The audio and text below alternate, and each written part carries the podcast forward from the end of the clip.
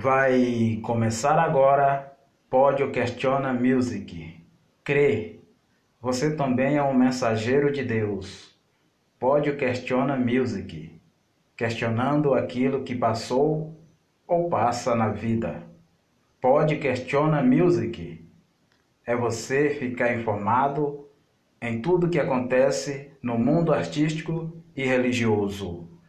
Salve, salve, salve! Deus seja louvado! Eu quero agradecer aqui a todos os ouvintes do Mato Grosso, a todos os ouvintes de Brasília, Distrito Federal, Goiás e Goiânia. Continue compartilhando e ouvindo o podcast Questiona Music. Muito bem, vamos começar. Gerson Rufino é um cantor gospel contemporâneo, natural da cidade de Navegante, Santa Catarina. É membro da Igreja Assembleia de Deus de sua cidade. Sua música transita pelo sertanejo gospel e é altamente influenciado pelo gênio romântico brasileiro. Alguns de suas músicas de maior sucesso no meio evangélico são Dia de Sol e Barrabás. Muito bem. Em entrevista ao Tempo Jornalismo, o cantor diz que já nasceu em lar evangélico e desde a sua infância só seguiu o caminho cantando. Microfone na mão e dando glórias a Deus, enfatizando que sua família é toda de músico. Meu tio toca em banda, minha mãe canta, e é de lá que eu vim. Desse, destacando que nunca, jamais saiu da igreja. Ele comentou que a sua tendência é para o sertanejo gospel. No seu ponto de vista, Músico tem que ter letra. E tem gente por aí que está cantando e você não consegue entender nada. Retire dizendo que no Brasil ele é conhecido como legítimo cantor sertanejo gospel. Vamos lá, dando prosseguimento no pódio Questiona Music.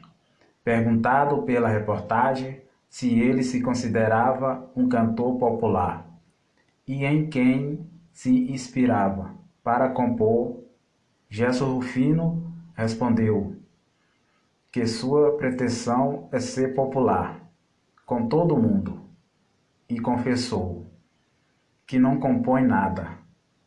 Eu pego letra de outros compositores. Gostei do hino a letra falou comigo e tocou meu coração, gravo e é benção. Ele admite que começou a compor uma música no começo do ano passado e até agora não terminou de concluir a letra. Ruim, ruim, ruim. Disse alegando que não presta para compor. Gesso disse, ainda que pode estar onde estiver. Pego na caneta e o hino não sai. Sou mais intérprete do que compositor. Muito bem. Quanto à inspiração, ele contou que o cantor Mato Nascimento foi uma grande inspiração para suas carreira profissional. Olá, ouvidos atentos e prestando atenção em muitos detalhes. O cantor fala a seguinte mensagem: Nunca deixe de sonhar, porque foi sonhando que eu cheguei até aqui. Ele comenta que se o homem não sonhar, e não almejar o que quer, não se consegue ir muito longe. Eu não chego a lugar nenhum.